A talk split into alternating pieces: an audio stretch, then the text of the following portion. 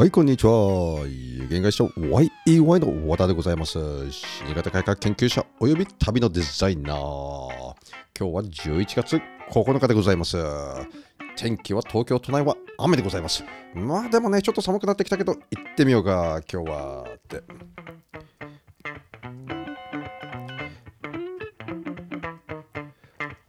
はい、実はね、まあ、こう聞こえてらっしゃるると思いますけど、BGM を書いてみました。スタートのね、オープニングの BGM。ちょっとこれね、私があの GarageBand で使っ作ってみたところなんですけれど、まあ、どんな反響があるか分かりませんが、ちょっとこんな感じでございます。これね、お葬式の話に全然似合わないよねって、なんかね、まあ、そんな感じの16ビートで作ってみました。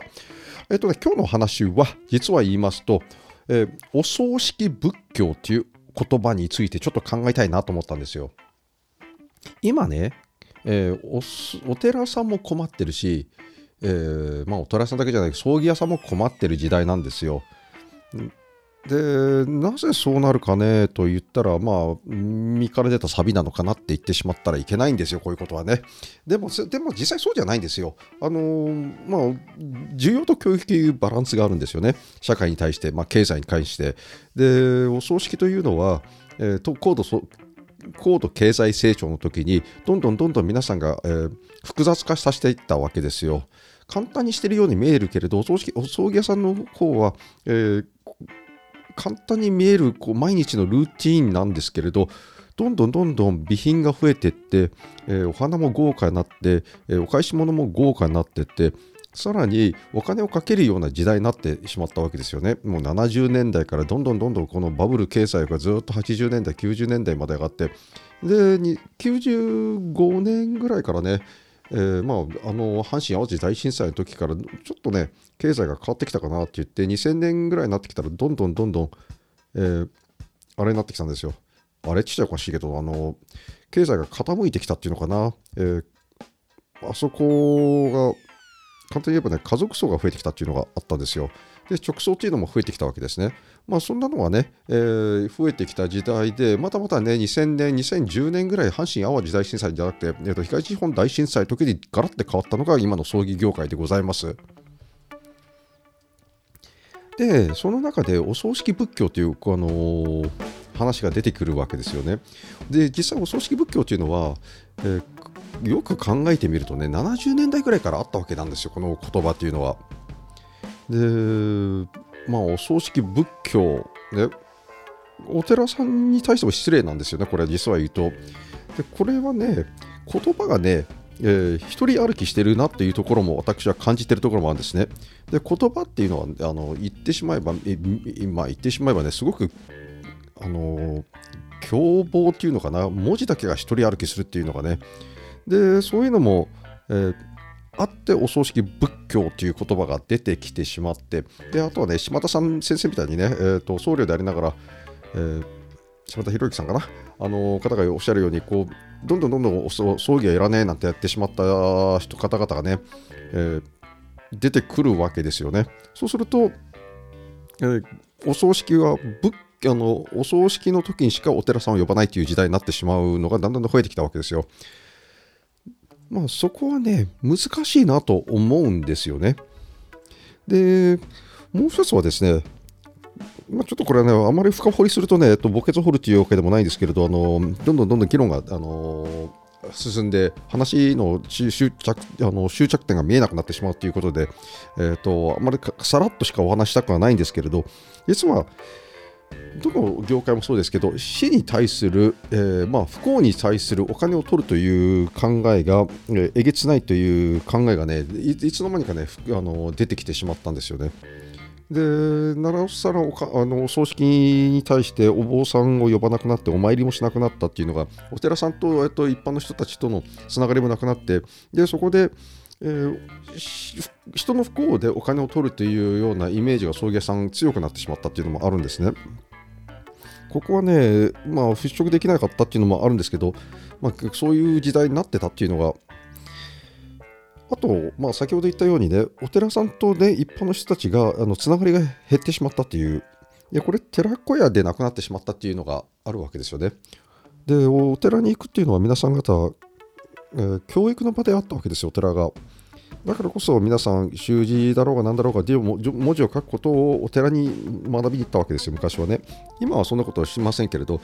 えー、住職の、えー、法話とかいうのを聞きに行ったことはありますでしょうかって言いながらねオープンここ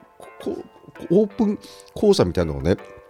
少なくなってきたわけですよ。で私の、まあ、前回のポッドキャストでも言いましたけどあの投稿でも書いてありますけれど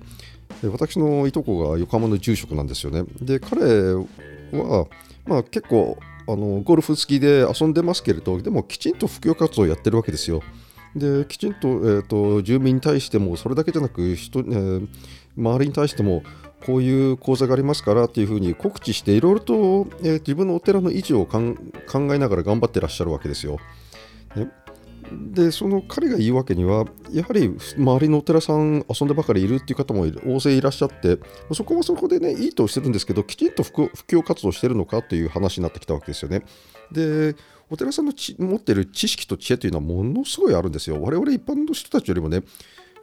意外ものすごく勉強してるんですよ。これ、まあ、確かにね、経済のことだけじゃなく、こうあの寺院とかそういうことだけじゃなく、普通の住職って、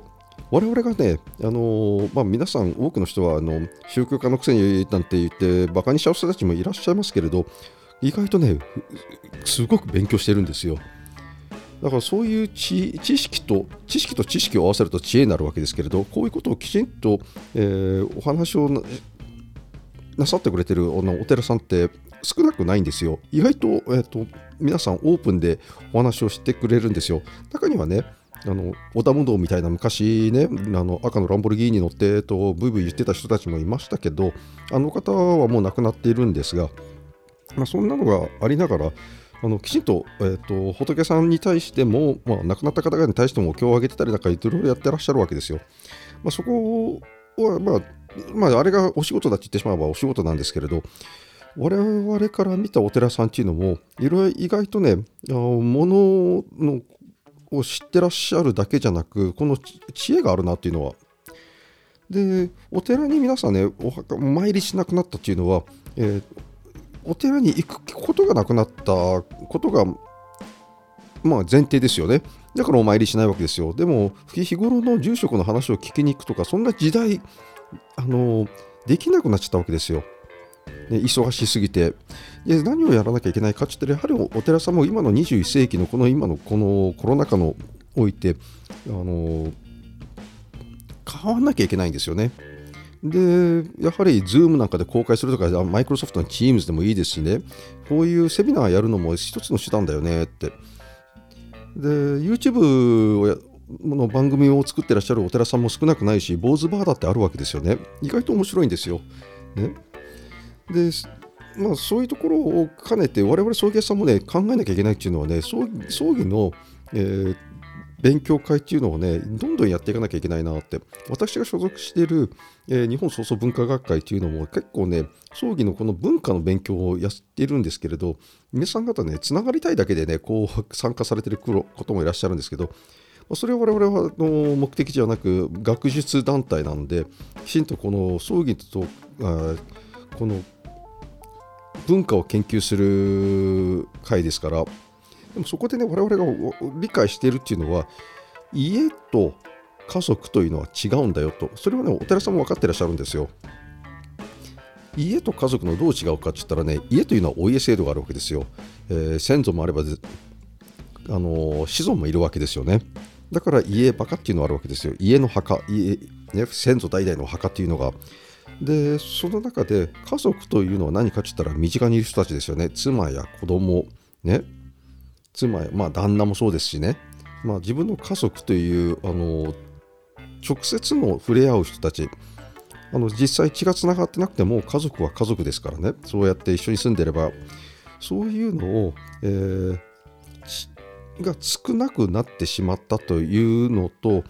えー、ま、だにこの家制度、まあ、お家制度があるというのと家族の違いが分かってない方々が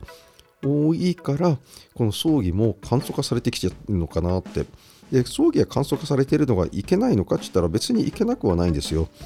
えー、葬儀で人をあのー、人を見送る送るね、敬って送るということが、えーと、人間の儀式であってそこがねだいぶね減ってしまったっていうのが、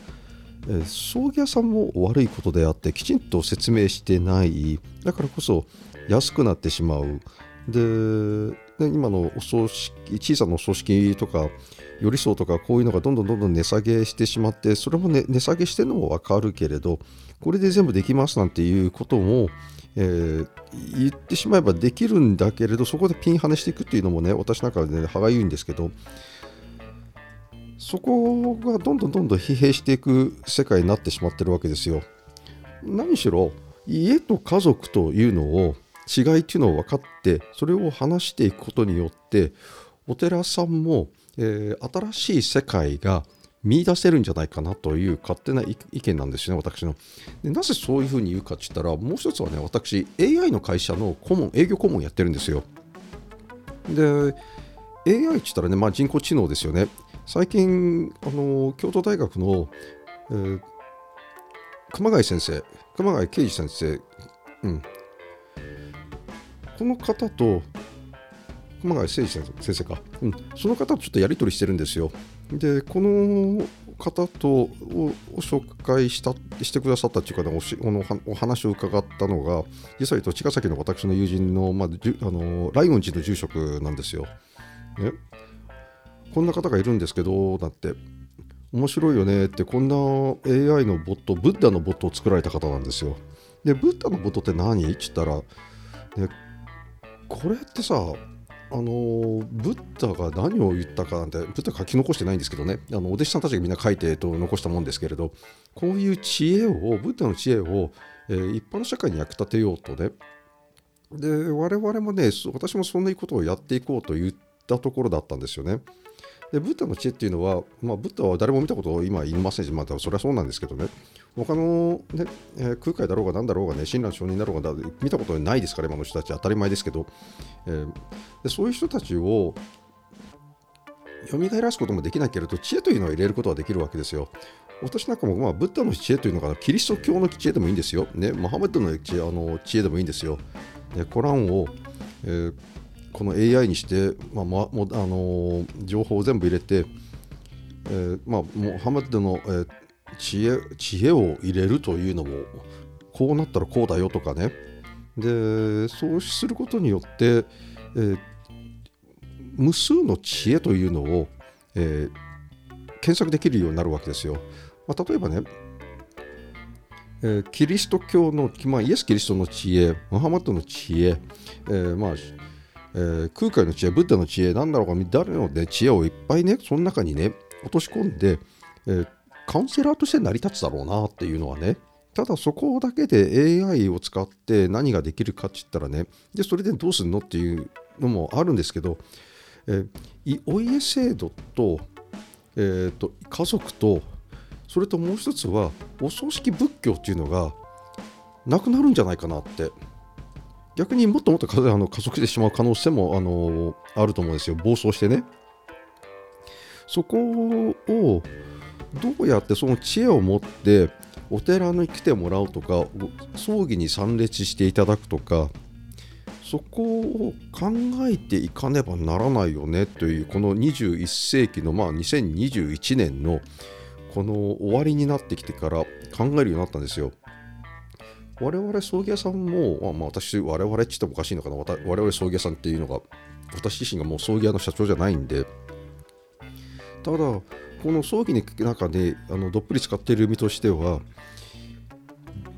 どうやってみんなの、えー、みんながハッピーに、ハッピー？うん、ハッピーに、えー、生きていき、死んでいくかということを考えてるわけですよ。難しい話なんですけどね。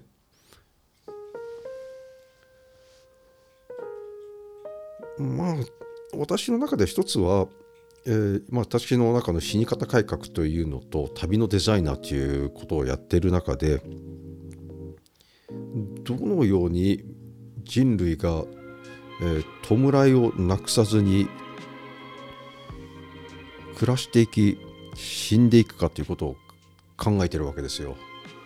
まあ難しい話ですけど今日の話はここで終わりにさせていただきます。この BGM も実は言うと私が Apple の GarageBand で、えー、ループ音源で作ったものでございます。あれまでちょっと聞いていただけると、あのー、いいかな、お願いいたします。よろしくお願いします。ご清聴ありがとうございました。あと1分45秒ぐらいです。